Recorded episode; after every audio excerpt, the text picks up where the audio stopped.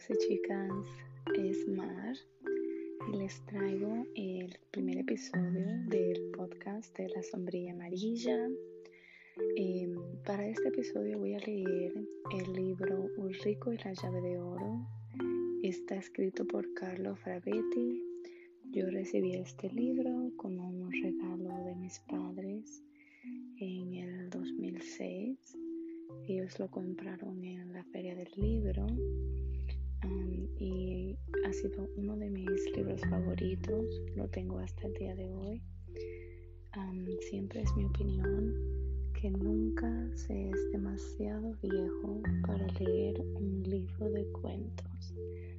Para mí los libros de cuentos son mis favoritos y los invitaría a todos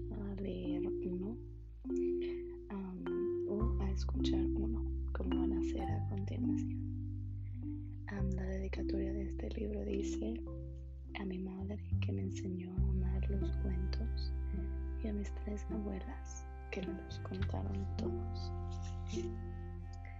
Érase una vez un enano llamado Ulrico que recorría el mundo en busca de aventuras.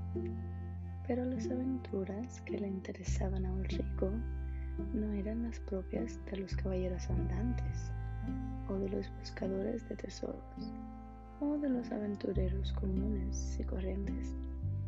Aquel enano de revuelto cabello rojo e hirsuta barba no le interesaban las riquezas, ni las batallas, ni los torneos.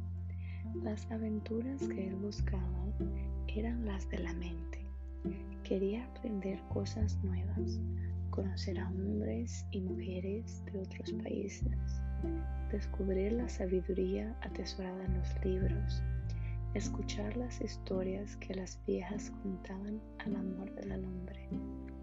Y así, anda que te andarás. Ulrico llegó un buen día a un país cuyo rey amaba el oro más que ninguna otra cosa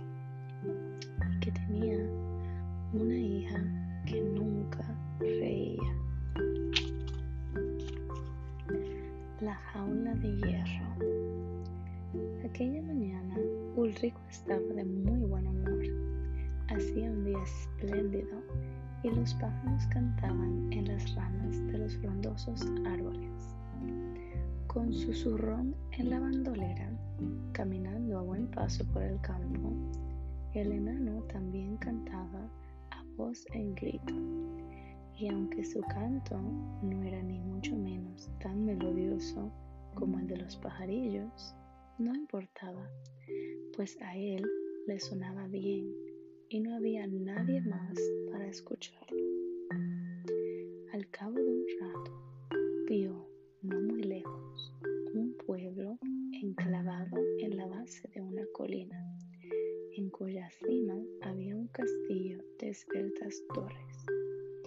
Y hacia allí se dirigió resueltamente, preguntándose qué clase de personas encontraría en aquel lugar.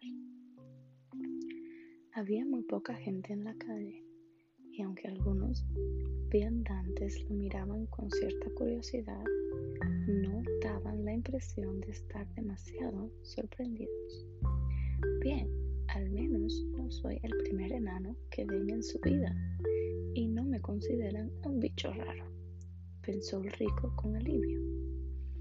A veces llegaba a lugares donde nunca habían visto a un enano y no le hacían ninguna gracia que lo señalaran como si fuera un fenómeno de feria y que los niños lo siguieran gritándole y gastándole bromas. Qué sitio tan agradable, dijo el rico para sí. A menudo hablaba solo. Cuando llegó a la plaza del pueblo, pero en ese mismo instante vio algo que lo hizo cambiar rápidamente de opinión. En el centro de la plaza, que estaba casi desierta, se podía ver una gran jaula de hierro de gruesos barrotes y dentro de la jaula, acurrucada en el suelo, había una persona. Al acercarse, Ulrico vio que el prisionero era un anciano, muy delgado y de aspecto enfermizo, que cubriéndose la cara con las manos, sollozaba quedamente. ¿Qué te ha pasado, buen hombre? le preguntó el enano. ¿Por qué te han encerrado en esta jaula? El, el anciano alzó la cabeza lentamente y lo miró con cierta sorpresa, como si no acabara de creer que alguien le estuviera dirigiendo la palabra. Vete, forastero, dijo el pobre viejo con voz débil. Si los soldados te ven hablando conmigo, te castigarán.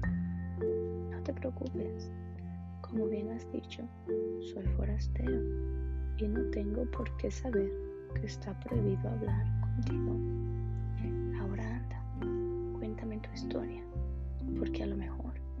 Puedo ayudarte.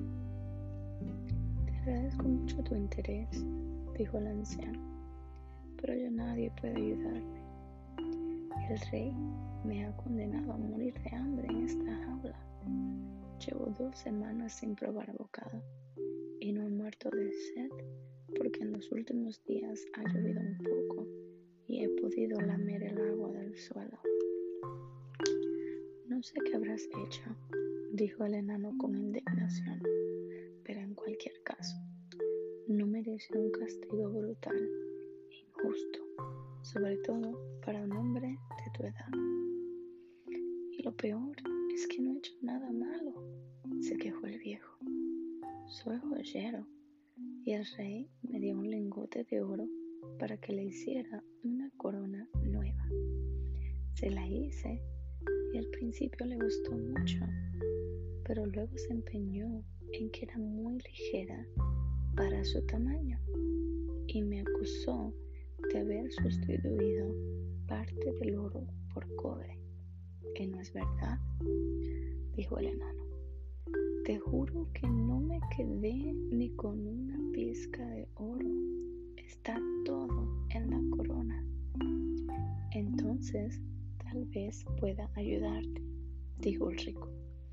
Voy a hablar con el rey. Tú espérame aquí.